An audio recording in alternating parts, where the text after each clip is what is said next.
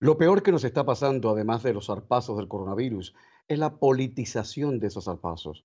A esta hora maldita que nos ha tocado vivir, cada gobierno intenta arrimar la brasa a su sartén. Y en México, bueno, en México, por ejemplo, una funcionaria del gobierno de López Obrador arremete contra lo que ella llama en un arranque de izquierdismo cerril y patriotero, la ciencia neoliberal. O sea, el mote neoliberal como San Benito descalificatorio, el mote neoliberal como trinchera ideológica, lo de siempre. Pero yo me pregunto, ¿qué importancia tiene todo eso?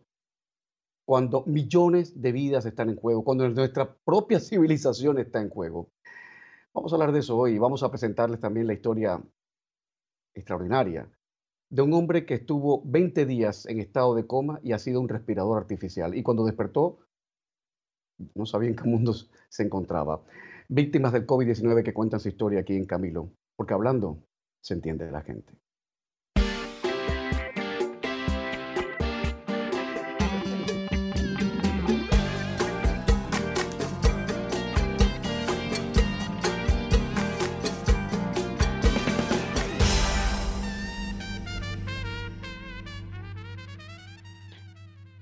Estados Unidos, Brasil y México conforman la trinidad non santa de la pandemia. Bolsonaro sigue menospreciando al virus. Trump navega en un mar de contradicciones y afirmaciones estrambóticas como esta que ha hecho en las últimas horas, que el virus desaparecerá sin necesidad de la vacuna. Y en México, hospitales y crematorios están saturados, pero el presidente López Obrador reitera una y otra vez que el país cuenta con toda la infraestructura necesaria para enfrentar la pandemia. El mandatario mexicano dice que la hora de despidos ya se detuvo México, hay que decirlo, ha perdido medio millón de empleos formales por la pandemia. La primera invitada de hoy es una experta en el tema, una mujer que sabe lo que dice y sabe cómo lo dice. La doctora Belinda Cázares Gómez es la presidenta del Colegio Médico de, México. Doctora Cázares, buenas noches, bienvenida a CNN. Buenas noches, ¿cómo están? Gracias por la invitación. Oiga, doctora Cáceres, qué terrible lo que acaba de suceder en Coahuila, en el norte de México, con esas tres enfermeras que han sido asesinadas. Los primeros informes dicen que no tendría que ver ese asesinato con su labor eh, como enfermeras. ¿Usted sabe algo que deberíamos saber nosotros y que quiera compartirlo? Bueno, en realidad este, están ocurriendo en México eh, muchas agresiones hacia, hacia el personal de salud eh, no al menos no tengo yo el dato preciso del, del, porqué de los asesinatos, pero sí tenemos eh, información de que muchos médicos, enfermeras y personal de salud han sido agredidos simplemente por la actividad que están, que están realizando como, como cuidadores de la salud, como, como empleados en, en este sector, como personas que están en la primera línea de atención atendiendo a aquellos que están graves o que llegan en, situaciones graves y que la, población piensa que ellos mismos están saliendo y contagiando al resto de la población. Pero hay que ser muy tonto, muy poco compasivo, muy poco solidario, pero además, lo digo con todas las palabras, hay que ser muy estúpido. ¿Por qué la gente actúa así en una circunstancia como esta, doctor? ¿Usted qué sabe? Yo creo que es eh, ignorancia este, la falta de información eh, veraz sobre, sobre cómo se expande, cómo se contagia el virus. Yo creo que es ignorancia de, las personas que están agrediendo al, personal de, salud, el que, el que les eh, ayuda a pensar que están siendo vulnerables ante un contagio de esta naturaleza. Eh, doctora Cázares, hablando de, de falta de información. Aumentan las críticas cada día, aumentan las críticas sobre la presunta falta de transparencia de la información que está ofreciendo el gobierno de México sobre la pandemia, sobre los muertos, sobre los contagiados. Medios internacionales como El País, como el New York Times, como el Washington Post, esta misma casa, CNN, se han hecho eco de esa falta de transparencia. En su opinión, ¿se puede confiar en lo que está diciendo el gobierno de México sobre la pandemia? Yo creo que tenemos, eh, tenemos que tener datos, tenemos que tener estadística en, este, en, un país.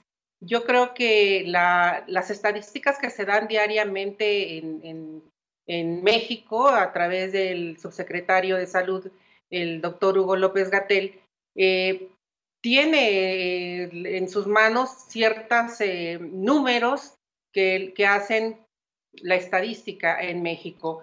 Yo no me podría atrever a decir que no son reales esas cifras.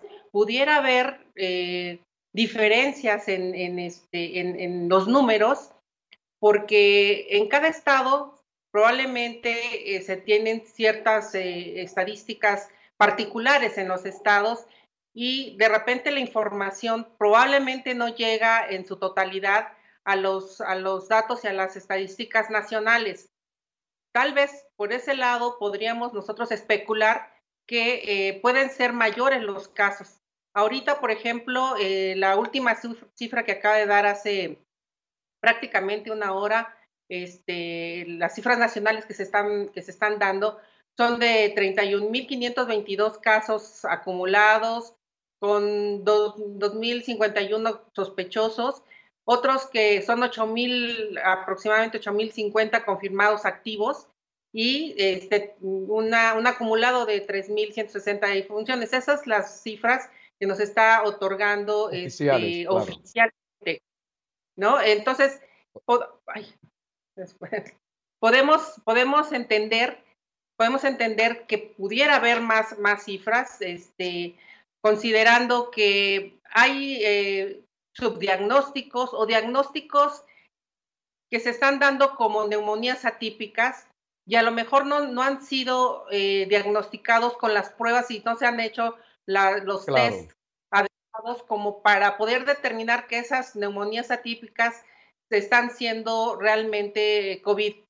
Y, y, bueno, yo creo que en eso se dispersa mucho el, este, el conteo y la información veraz.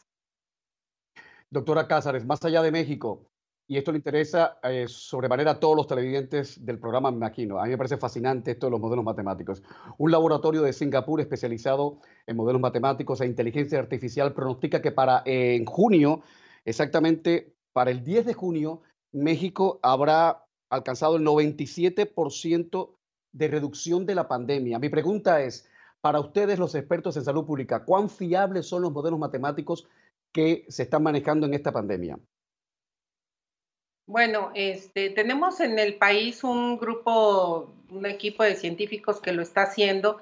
Sin embargo, el, ejemplo de otros países eh, nos indican que es muy probable que en las fechas, mm, digo, tengamos un aumento, sigamos en un aumento en, el, resto del mes de mayo y probablemente si todas las características de eh, contención se den eh, como se está pronosticando, pudiera ser que esa curva se aplane, pero la historia que tenemos, el antecedente que se tienen a nivel de, otros países, pues nos indican que podemos llevarnos un poco más de tiempo considerando eh, la experiencia de, los demás países. Así que yo creo que más o menos para, para eh, ser un poco más realistas, como para estar saliendo eh, casi totalmente. por ahí. ¿Perdón? Tal vez en julio, ¿no? Julio, agosto, este, probablemente. No, pero le, le, preguntaba, doctora, que más allá de México, ¿ustedes confían en los modelos matemáticos?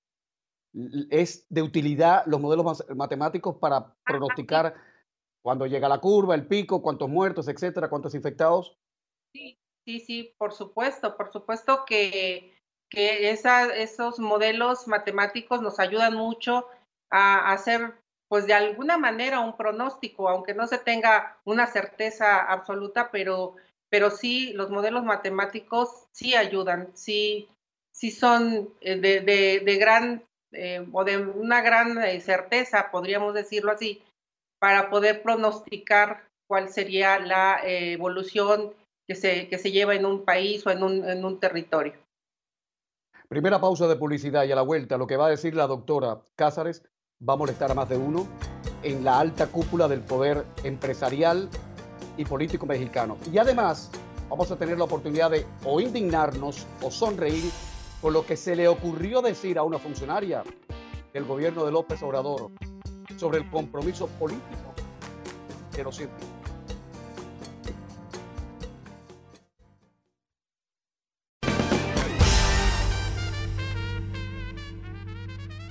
Atención, en 5, 6, 7 minutos aproximadamente, la historia de un hombre que sabe que está vivo. Casi que de milagro, casi que de milagro. Estoy conversando con la doctora Belinda Cázares Gómez, la presidenta del Colegio Médico de México. La doctora Cázares fue de las primeras voces críticas que se escucharon en México cuando estaba acercándose la amenaza de la pandemia. El 30 de enero, doctora Cázares, usted dijo que si la pandemia atacaba con la fuerza que estaba atacando en otras partes del mundo, atacaba México, la iban a pasar fatal por la falta de epidemiólogos en el país. ¿Qué ha pasado desde que usted hizo esa advertencia hasta ahora? En estos tres, cuatro meses, ¿cómo ha sido el panorama? ¿Cómo han podido luchar ustedes con esa falta de epidemiólogos que tengo entendido data de hace, qué sé yo, 20, 30 años?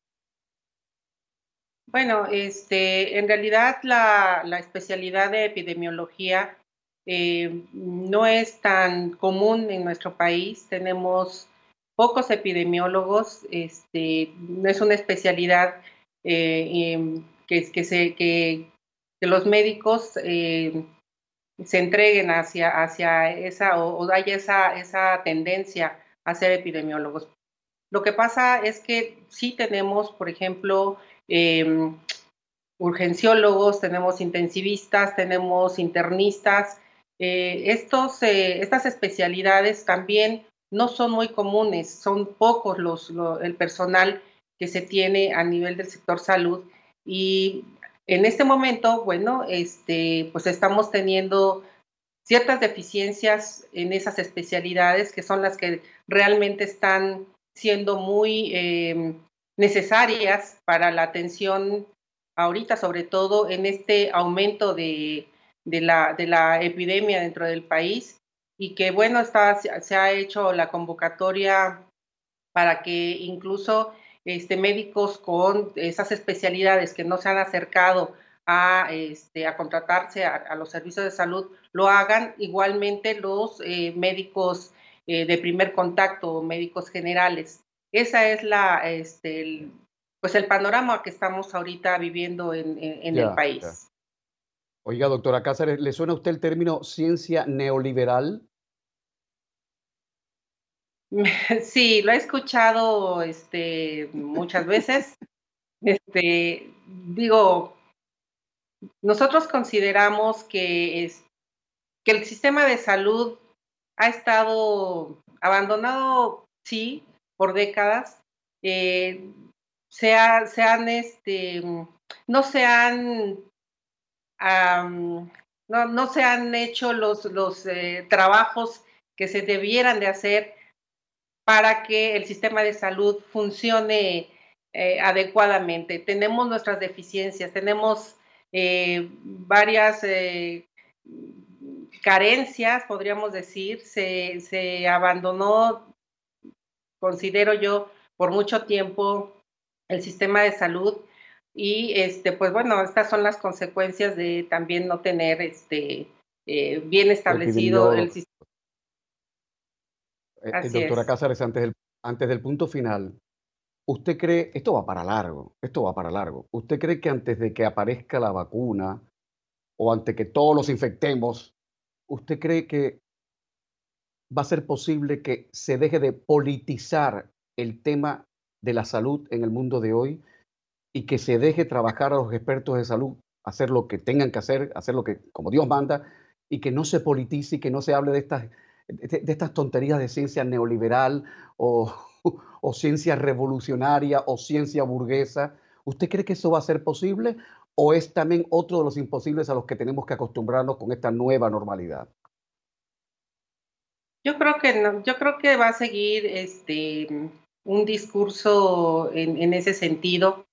Em, que no ayuda, yo creo que no ayuda mucho, yo creo que, debemos, se debería em, entender que, que, la emergencia no tiene que politizarse, yo creo que más eh, que eso deberíamos, o se debería el gobierno abocar a que el sector salud esté seguro, que se le esté suministrando en estos momentos eh, todo el equipamiento de protección personal para que puedan hacer su trabajo, para que no estén en una zona de riesgo. Se está considerando como la, la, actividad médica ya se está considerando y se debería así de considerar como un riesgo profesional. Deberían de, de, incluso este, modificarse hasta la, la los sueldos y este, las aportaciones económicas a los, a los profesionales de la salud que realmente están en esa zona de riesgo, que, que, la profesión ya eh, se puede considerar así. Es, ah, es eh, difícil pensar que, este, que se deje de politizar. Yo considero que ahí en, el, en la política hay un nicho de oportunidad justamente para aquellos que quieren eh, hacer o sesgar las situaciones hacia, hacia otro sentido. Así que... Más que nicho de oportunidad, un nicho de oportunismo, yo creo, un nicho de oportunismo. Porque esta señora ha rizado el rizo, doctora. Estoy hablando de Marilena Álvarez, que es una funcionaria, es la directora general del Consejo Nacional de Ciencia y Tecnología del gobierno de López Obrador. Me imagino que le dirán la licenciada, por esa costumbre que hay en México de dar los títulos universitarios a la gente. Pues esta señora, sin cortarse ante nada ni ante nadie, dijo que debido a la ciencia neoliberal, en México durante más de 40 o 50 años no se ha invertido suficientemente en salud pública. Eh, licenciada María, hace 40 o 50 años la gente no hablaba del neoliberalismo, pero bueno, ahí lo dejamos. Cuando hay que rizar el rizo y ponernos oportunistas, nadie nos gana, nadie. Doctora Cázares, muchas gracias y ojalá que lo que usted dice tenga eco receptivo en la gente que debe escuchar esto. Muchas gracias, buenas noches. A ustedes, muchas gracias. Buenas noches. Bueno, ahora viene la historia de un hombre que estuvo 20 días asido a un respirador artificial y en estado de coma. Él sabe que está vivo casi, casi. Qué milagro. Ya volvemos. Sigue Camilo por Facebook y también en Twitter.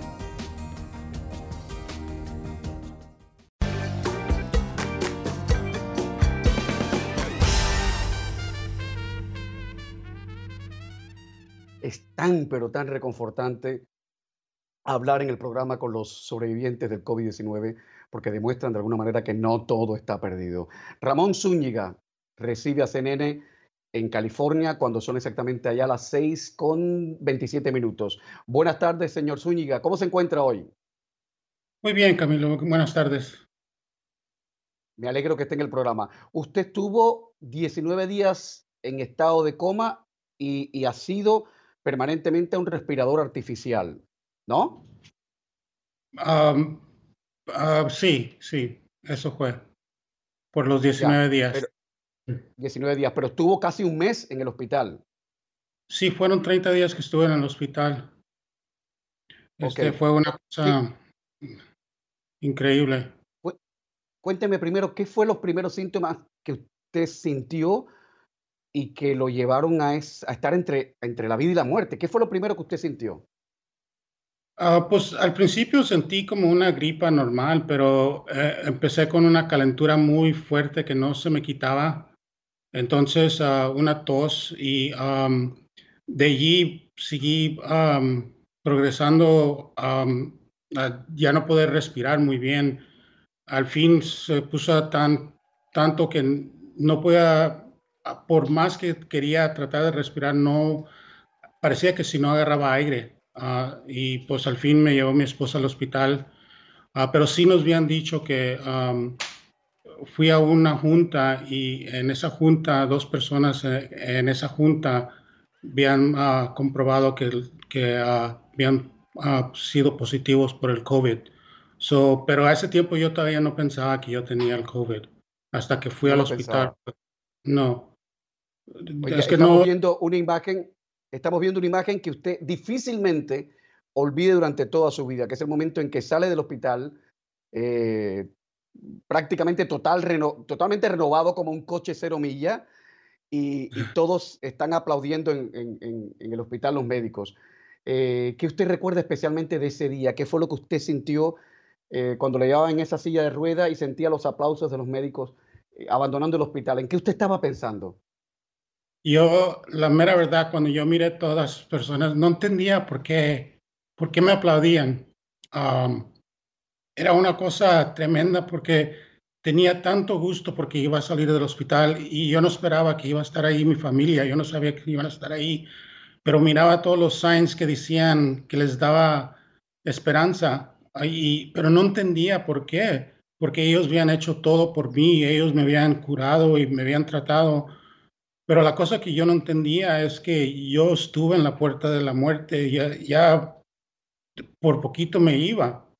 Y ellos, y mi fe me ayudaron a salir de eso. Y cuando volteé y miré a mi familia, fue una cosa tremenda, un gusto, porque esta cosa es un, una enfermedad muy sola. Andas, en aunque tengas ahí los doctores y las enfermeras, no está tu familia ahí. Y la única manera de comunicarme con ellos fue al fin, casi 10 días o 7 días antes de salir, fue por teléfono. ¿Qué le dijo? ¿Qué le dijo? ¿Qué le dijo usted a los niños, por ejemplo? Por teléfono, ¿qué le dijo usted a los niños? ¿Lo recuerda? Primero, claro que los quería y que quería saber que ellos estaban bien, porque yo sé que yo estaba enfermo y, y yo no, estoy, no sabía si alguno de ellos estaba enfermo. Y eso es lo que me preocupaba, me preocupaba más de todo, saber que ellos estaban bien. aunque yo no iba a poder hacer nada porque estaba en el hospital, pero era un peso que yo tenía tremendo en mi corazón, uh, no sabiendo. Y ya cuando me dieron saber que todos estaban bien, mi esposa, mis hijos, mi hijo y mi hija, entonces ya pude enfocar en, en mí mismo y, y, y, me dio un, una paz tremenda. Y, Oiga, pero... Zúñiga, no quiero ser indiscreto, pero me han contado que durante el estado de coma o saliendo del estado de coma ya usted, usted vio cosas y sintió cosas eh, como visiones, no, no, sé si es precisamente la palabra que se puede usar. ¿Qué fue lo que usted sintió? ¿Qué fue lo que usted vio? Si quiere contarlo. Sí, claro.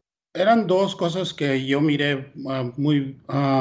una era cuando yo parecía que yo estaba en un cuarto, pero yo ya no sabía si estaba muerto o si estaba vivo. Eh, todo se, estaba tan confundido porque parecía que nadie me ponía atención, no estaba seguro si estaba ahí o no, y, tenía una visión donde yo estaba en un cuarto, pero estaba yo solo, no podía hablar, estaba yo sentado, pero amarrado de las manos y los pies, y, y, nomás oía ruidos, pero no había nadie, y al fin entró alguien, y, y estaba él mirando las máquinas que estaban allí, y al fin volteó y, me, vio cara a cara y me dijo, sigue peleando, señor Zúñiga, estás ganando, sigue peleando.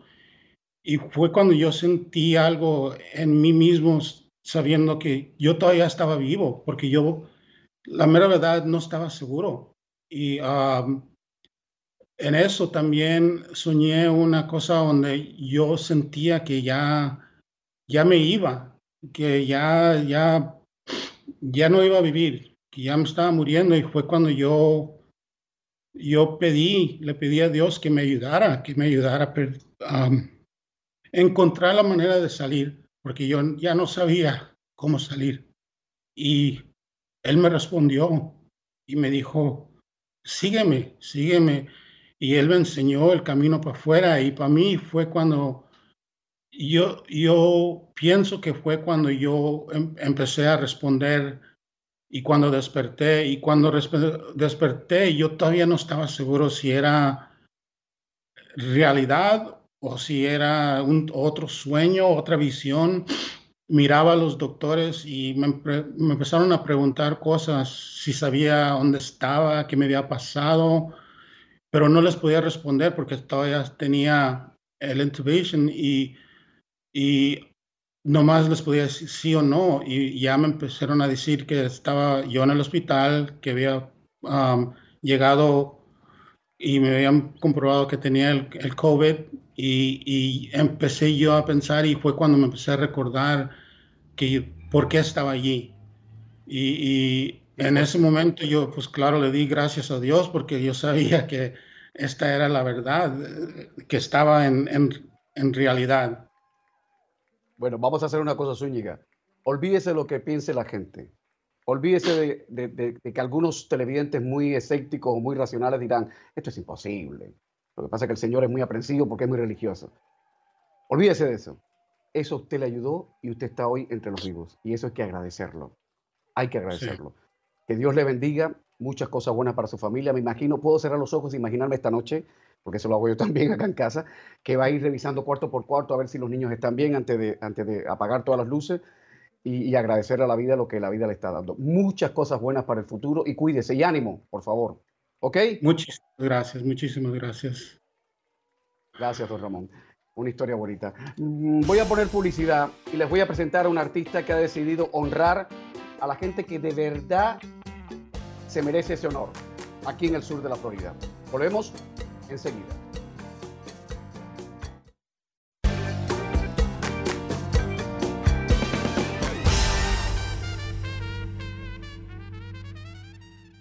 Vaya historia la de Zúñiga, la del señor sobreviviente que acaba de contar en el programa. No sé si lo saben, pero cuando la epidemia del ébola en África, cada vez que aparecía alguien recuperado, sobreviviente, la gente, las aldeas decían que era un espíritu, que no era una persona, que era un espíritu. Pues que vivan los espíritus. Ahorita los llevé a la Antártida. En minutos los voy a llevar a uno de los parques africanos, nacionales africanos más bellos. Vamos a seguir viajando y que viene pague. Claudia la Bianca, artista, plástica y muralista. Bienvenida al programa. Buenas noches, querida. ¿Cómo estás? Muy bien. ¿Cómo estás tú? Muy bien. Y es un placer tenerte aquí en el programa. Me parece formidable que estemos juntos de nuevo. Cuéntame qué estás haciendo eh, por la gente que se merece hacer algo en el sur de la Florida, que son los médicos. Me dicen que estás en una aventura nueva y maravillosa. ¿Qué es? Increíble. Ah, eh, estoy pintando un mural de 104 pies en el hospital del Jackson Memorial Hospital. Eh, todo empezó eh, con esta pandemia que llegó. Yo tengo familia en Italia, yo soy italiana. Entonces ah, sentí esta pandemia llegar para los Estados Unidos y traté de hacer algo con el arte, tratando de inspirar y de llevar positividad en un momento que está muy malo, ¿no? Eh, te puedo preguntar por la familia en Italia, ¿están bien después de la pandemia? ¿Están bien? Porque en Italia golpeó muy duro. Muy duro, sí, no todo el mundo está bien. Mi mamá tiene 81 años, se quedó en la casa cerrada y, no salió hace dos meses. Eh, pero, pero ahora todo el mundo está bien, sí. Oye, estamos viendo las imágenes y de verdad son impresionantes. Es que es una super... Oye, es que te votaste, como decimos en Cuba. Es una superproducción con tus asistentes. Ese es en la zona de parqueo del Jackson Memorial Hospital, ¿no? Uno de los parqueos. Exactamente, el parqueo rojo, sí. Bueno, todo empezó con cuando empezó la pandemia, cuando llegó la pandemia acá, que no podía, nadie podía salir más para la calle. Eh, y tú sabes, yo siempre estoy en la calle pintando lo que sea. Y me, me, quedé en la casa, en mi estudio, sin, eh, sin poder salir. Y yo dije, ¿cómo voy a usar mi arte? Para, para hacer un impacto, para inspirar, para llevar positividad. Y entonces de ahí eh, creé una, una imagen que fue una ilustración de una enfermera eh, como superheroína, porque tú sabes, a mí me encanta siempre dibujar la Mujer Maravilla, y entonces transformé las la, la enfermeras en, eh, en, Mujer Maravilla, por lo que están haciendo ahora, porque son de verdad unos héroes, eh, unos superhéroes. Y, y entonces cuando hice sí, cuando hice esta ilustración, eh, la respuesta se empezó a hacer viral y la respuesta fue muy linda, muy linda y, muy positiva. y entonces de ahí dije, bueno, si, este, esta ilustración está haciendo tan, tanto lo bueno, ¿por qué no hacer un mural? Y entonces de ahí empecé a llamar todos los hospitales en todo el sur de la Florida eh, para ver quién me podía dar una pared, pero, viste, como están las cosas ahora, los hospitales no están disponibles y, y de verdad que no contestan. Pero yo no, seguí, seguí llamando, seguí mandando email y de ahí eh, contestó el, el, Jackson Memorial, que es mi sueño. Eh, porque yo soy, yo soy artista de Wynwood y, y este hospital me queda a 10 cuadras. Eh, de mi estudio. Y entonces de ahí me, me eh, recibieron bien la, la, propuesta y me, em, y me y hice un meeting con ellos y me fui a la pared para que me mostraran la pared y cuando lo vi yo dije, oh my God, o sea, yo me imaginaba una pared de 20 pies 30 pies. Voy ahí y la pared era 104 pies. Yo nunca en mi vida me ha subido tan alto, nunca. Entonces como que me dio un poquito de miedo, pero bueno, me ofrecieron esta pared enorme que se ve de, la, eh, de los highways, de la autopista, así se dice. Sí, sí, sí. Y, nada, y, y, de ahí, y de ahí empezamos a hacer, em, el proyecto empezó como un mes atrás, eh, pero empezamos a pintar eh, el primero de mayo.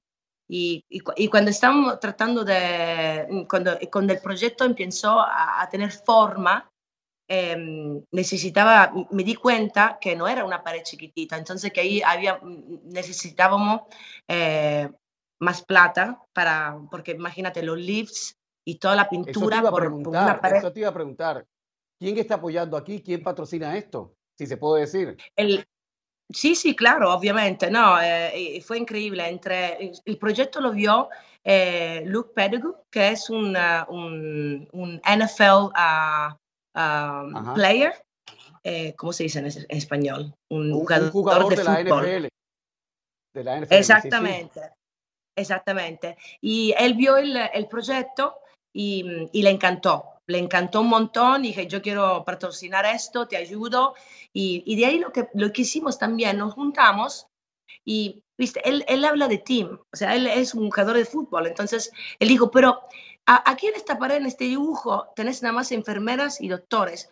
¿Por qué no le ponemos también eh, la gente de limpieza, eh, la, la, gente que trabaja dentro del, del, hospital, como un social worker, ¿cómo se dice social worker en, en un, español? Un, trabajador social, un trabajador social. Un trabajador social, un administrador, un security.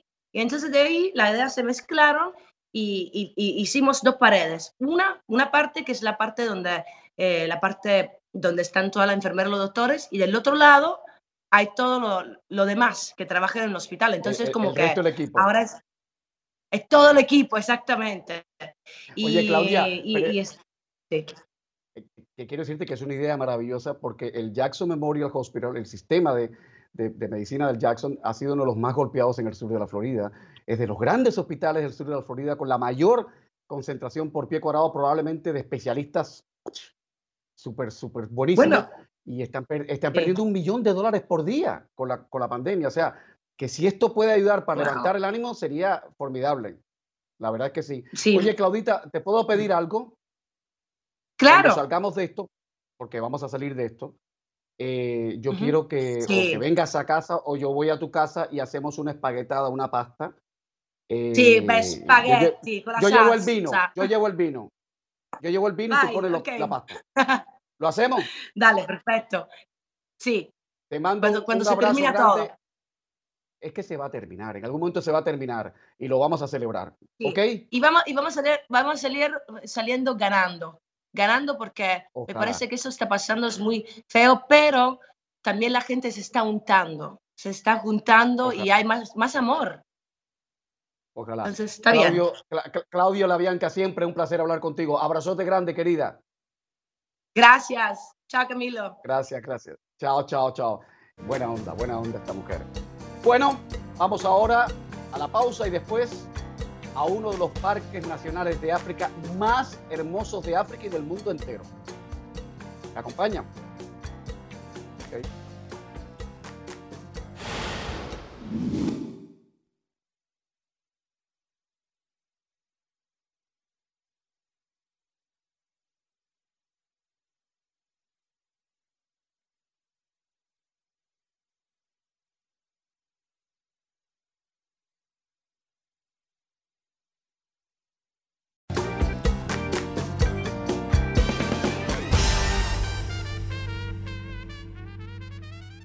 Uno de los sitios más bellos, más espectaculares del planeta está siendo afectado por la pandemia. David Mackenzie, corresponsal internacional de CNN, sabrá Dios cómo, se las arregló para tener acceso exclusivo al Parque Nacional Africano de Kruger. Nos vamos con él. En Sudáfrica los elefantes al menos se desplazan en libertad. Es hermoso, la luz es increíble. Pero la actividad del turismo conservacionista está clausurada, por lo que Trishala Naidu y su camarógrafo son de las últimas personas que quedan en reserva de Savisans, Transmiten avistajes de animales dos veces al día de forma gratuita. Parece que se le atascó la trompa en el colmillo. Normalmente para verlo en persona habría que pagar miles de dólares. Estamos en vivo. Uno tiene la sensación de que puede hacer uy, uy, uy, uy. Fuera de libreto. Hay perros. Son perros salvajes. Tenía una sensación perruna hoy. So there's a pack of wild dogs just come in the middle of our interview to this small dam. En toda mi vida de venir a estas reservas, nunca vi una jauría de perros salvajes como esta. you beautiful puppies. Perritos hermosos, preciosos. Démosles espacio. Wild Earth funcionaba desde mucho antes que la pandemia, pero ahora su audiencia de los safaris en vivo se multiplicó por cinco. Jamison, age 6 in the USA. So birds will alarm call it a leopard. For our viewers all around the world to be able to be here with us sharing this experience. Graham Wallington nunca pensó que el éxito de su emprendimiento pudiera señalar el colapso de la industria. Pero en toda Sudáfrica peligran casi 8 millones de empleos de turismo. Tenemos que ver cómo construir experiencias privadas de safari por Internet que le permitan a la gente tener un ingreso y mantengan en funcionamiento todo el motor conservacionista. Necesitamos algo que mantenga a la naturaleza y a la actividad. Los dueños del alojamiento saben que no es tan fácil cerrar las puertas y regresar cuando se haya terminado la pandemia.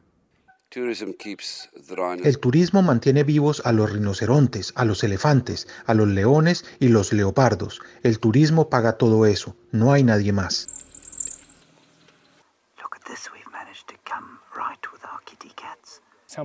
Alguien encerrado en su apartamento en Italia o en Nueva York.